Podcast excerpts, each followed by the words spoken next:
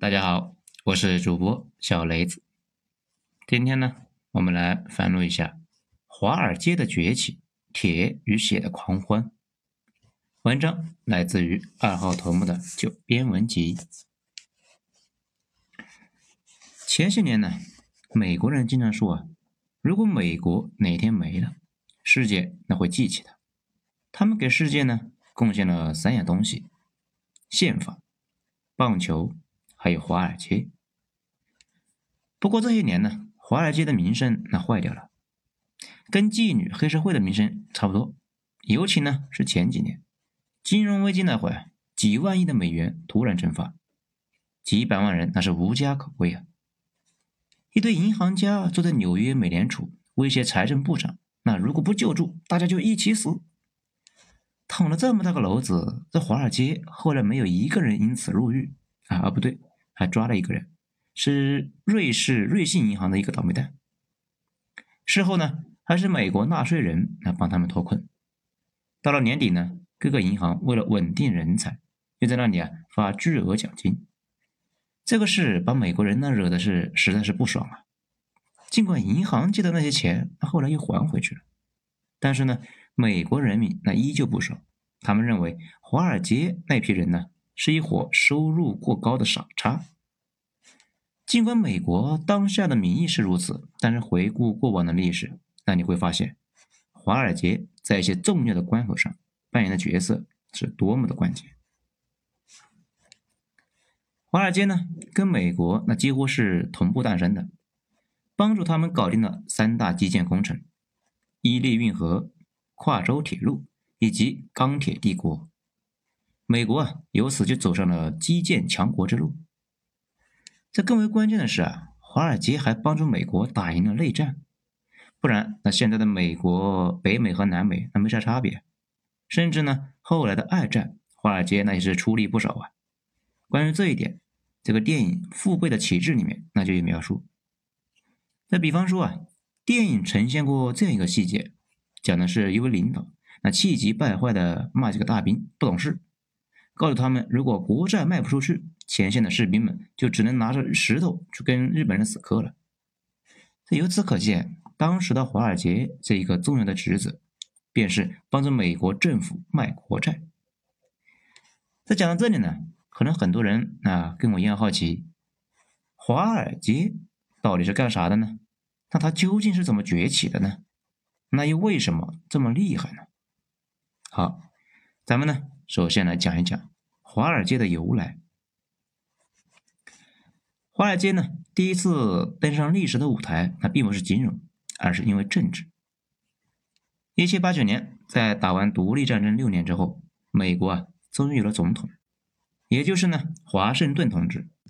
他呢，就在位于华尔街纽约市政厅宣布就任美国第一任总统。那个类似纪念堂的东西啊，那现在还在。它的前面呢立了一座标志性的华盛顿的雕像，这看上去黑乎乎的啊。雕像中的华盛顿，那拄着后来被很多人称为法西斯的树棒站在那里。华尔街呢这个位置呢非常讨巧，可以说是百年难得一遇的好地方。大家知道，纽约那是一个天生的大港口，四周都是陆地，中间呢有个大水盆，船开进去那就可以躲避风浪。华尔街则是这样一个大港口里面风力最小的地方，所以大家呀都愿意把船停在那里。也正是因为如此，早先呢，华尔街呢是被用来当仓库使用的，就船长们呢把货就临时搁在这里，然后上岸喝个小酒啊，泡个小妞什么的。这时间一长呢，有一些脑袋灵光的人呢，他就先跑去船长那边那里啊，去问他们货卖不卖，多少钱卖。然后呢，再放消息给自己认识的买主，就鼓捣他们呢去买。买主缺钱，他们呢那正好有高利贷嘛。这一来二去，华尔街这个地方便聚集了大量的倒爷、二道贩子以及放高利贷的。这个呢，华尔街一点零版本哎就这么上线了。当然了，这点业务那是成不了气候的，但是却开启了华尔街当倒爷的历史星河。华尔街的第一桶金是来自欧洲的老钱，彼时的美洲呢，业务是欣欣向荣啊，这跟几十年前的中国呢是一样的，属于新生市场。欧洲有钱人就纷纷跑到新大陆来做投资。啊到了美洲之后啊，这些投资客呢，首先做的事情便是在港口找人了解当地赚钱的行情。那么找谁打听好呢？这个啊，就好比你早前去电脑城买电脑，这门口啥时候都站着几个人在拉客嘛。当时的纽约华尔街呢，那也是一样，投资的客一上岸就被一些拉皮条的就缠着。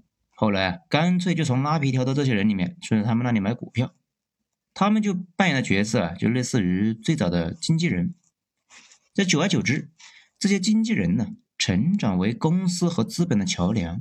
美国的各类公司一般呢有什么需求啊？就是比如说借一笔钱，就去华尔街上找这个经纪人。后者呢，将相关的需求记录在小本本上面，等到下次啊，有人说，哎，我手里有闲钱，想做投资。那他们呢，就拿出小本本，那看一看谁需要钱，那需要多少钱，这样资源和生产就匹配上了。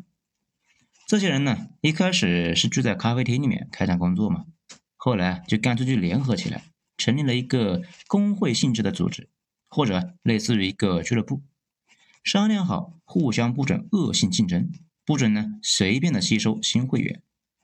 这如果有人想加入，得大家一起投票。票数呢超过一定的比例才能够加入。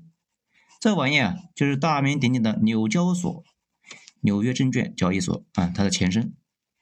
纽交所呢，一开始是指的一伙人，后来大家赚到钱之后啊，就开始租比较宽敞的工作场所，所以呢，越搞越大。终极形态呢，就是我们现在看到的那个啊，新闻联播里面几乎是每天都会出现，这可以算作是美国标志性的一个建筑了。那华尔街的春天在哪里呢？什么时候到的呢？这众所周知，金融这个词呢，看上去是一个很高深的词。那说到底啊，其实就是借钱嘛，把不同时空的钱聚集在某一个点上。再比如，美国人要修运河、造铁路，向欧洲人借钱，这个呢就是空间上的转移资源。此外呢，还可以向未来融资，就比如你买房。你就向今后的三十年借钱，当然了，在加入了期货啊、买空、卖空、保险、对赌、对赌协议上再对赌等等等，现在的金融已经复杂到啊没人能够完全理解那个玩意的地步了，甚至呢，连给一些金融产品定价那都成了问题。这个也是为什么华尔街经常会招收一些数学或者是物理学这个毕业生去当这个交易员。而不是咱们一般理解的金融或者是经济学。用经济学家陈平的话说呢，华尔街的人呢，并不是太相信看不见的手。这你想想啊，一条街上的人可以操纵整个市场，而整个市场呢，都在美联储的一个办公室里坐着。这你还在那里扯什么看不见的手？不是自取其辱吗？进入了一十九世纪三十年代。华尔街呢，就迎来了自己的春天。那以前都是小打小闹，那卖个棉花，搞个保险，跟朋友圈微商差不多嘛。到了一八三零年左右，那这群人呢，那就玩的是越来越大。因为什么呢？美国那要修铁路了呀。关于铁路啊，马克思的有句话是这么说的：假如必须等待个人的财产积累够之后才去修铁路，那恐怕直到如今世界上还没有铁路。但是呢，通过股份公司转瞬之间就能够把这件事给搞定了。这为什么这么说呢？因为铁路啊太他喵的贵了。在十九世纪，大家都知道修完铁路之后可以有效的促进经济发展。铁路修好之后呢，运费会下降二十倍左右，这相对于那个陆运来说啊，所以呢，很快便可以当初修铁路的钱就给赚出来。但是问题啊，这在于修铁路的钱去哪里找呢？没错，去英国找。英国啊，当时国内已经没什么可投资的了，资本家手里握着大量的钱，那没地方花呀，就天天想着投资的事情。那这个时候呢，美国人说那要修铁路，那他们当然是争相入伙呀。就这样呢，天量的资本从欧洲漂洋过海来到了美国炒股，在华尔街换成美国的债券或者是股票。华尔街的经纪人呢，在收取一定的手续费之后，将这些资本投入到美国的铁路建设当中。他们拿着英国人的钱去英国买钢铁、修铁路，后来干脆借钱建厂，自己炼钢铁。到了一九零零年，美国自己生产的钢铁比整个欧洲大陆都多，英国人的钢铁则在美洲那是一斤都卖不出去。从那个时候起呢，英国就慢慢变成了一个资本型的国家。到了第一次世界大战，制造业立国的英国已经是没法应对恐怖的战争消耗了呀，就靠着变卖家产或者是换取美国的物资。到了二战呢，更是完全支撑不住了。这一点呢，可以去看一下那个电影《敦刻尔克》就有描述。那咱们回到十九世纪那些年，华尔街一直在玩一个骚操作。就是从华尔街一出现开始，就股灾不断，基本呢十年之内那就爆发一次，规模大的时候啊，能够毁掉整个美国市场的百分之九十的企业。没错，百分之九十，全国百分之九十的企业一夜之间倒闭，那是个什么体验呢？反正我们不知道，那只有美国人知道。这些股灾呢，对于美国企业造成了很大的伤害。那这每次呢，都有一票的大佬去排队跳楼。美国历史上的金融大亨，绝大部分的下场呢是很凄惨的，就是因为没法连续躲过股灾，这一次接一次，总有一次干掉你。不过呢，股灾的好处那也很明显。一九零零年之前，美国股市里面的钱那都是英国人给投资的，每次股灾，英国人的巨额财富就先爆掉了，等到英国人高价买的股票呢只剩下个零头的时候，美国人再买回来。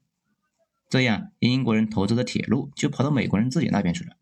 这样呢，就实现了天量的财富的转移。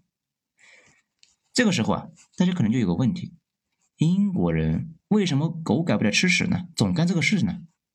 这个吧，可以参考一下我们周围炒股的或者赌徒之类的，那都一样。人性中这种投机的心理，几百年那都不带变的呀。好了，这一章到这里，下一章。咱们接着继续，我是主播小雷子，谢谢大家的收听。